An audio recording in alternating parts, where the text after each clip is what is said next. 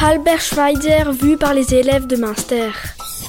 Bonjour, vous écoutez Marion et Jeanne. Deux collégiennes de la vallée de Münster. Nous allons vous présenter Albert Schweitzer, végétarien à tout prix. Plus précisément, du respect de la vie et de la théologie. Voici un extrait du livre Souvenirs d'enfance d'Albert Schweitzer. J'ai pêché deux fois à la ligne avec d'autres garçons. La torture des vers empalés à l'hameçon et des poissons à qui l'on déchirait la bouche m'inspira une telle horreur que je refusais de continuer ce jeu cruel. J'eus même le courage d'en détonner des camarades. Tels sont les épisodes tantôt émouvants, tantôt humiliants, qui ont fait lentement mûrir en moi l'inébranlable conviction qu'à moins d'impérieuse nécessité, nous n'avons pas le droit d'infliger la souffrance ou la mort à un autre être. La cruauté de ces actes ne doit pas s'excuser de notre inconscience routinière. J'en suis toujours plus persuadé.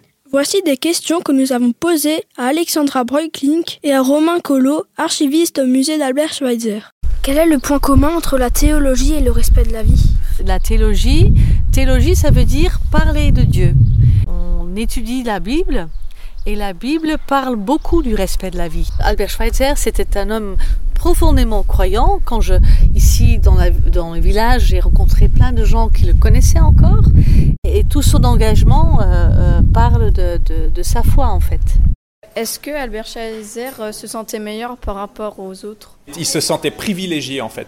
Comme c'était le fils du pasteur du village, euh, bah, c'était un peu comme le fils du médecin ou un peu comme le fils euh, de, de, des notables. Donc il était plutôt mieux habillé que les autres. C'était pas quelqu'un de riche, hein, mais il était un peu mieux habillé que les autres. Alors il y avait une certaine différence. Et lui, ça lui plaisait pas ça, de se sentir différent des autres.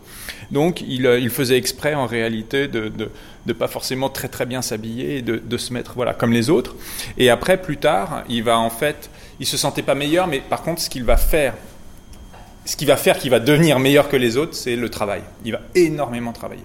Ça va être euh, quelqu'un qui va travailler toute sa vie, pendant quasiment 90 ans, et il va être très fatigué parce qu'il va très peu dormir euh, à cause du travail. Albert Schweitzer étudiait aussi la théologie à l'université de Strasbourg où il est devenu professeur. Voilà, nous espérons que cela vous a plu, que vous avez tout compris et si on vous posera des questions sur la théologie et le respect de la vie, vous saurez répondre. Albert Schweitzer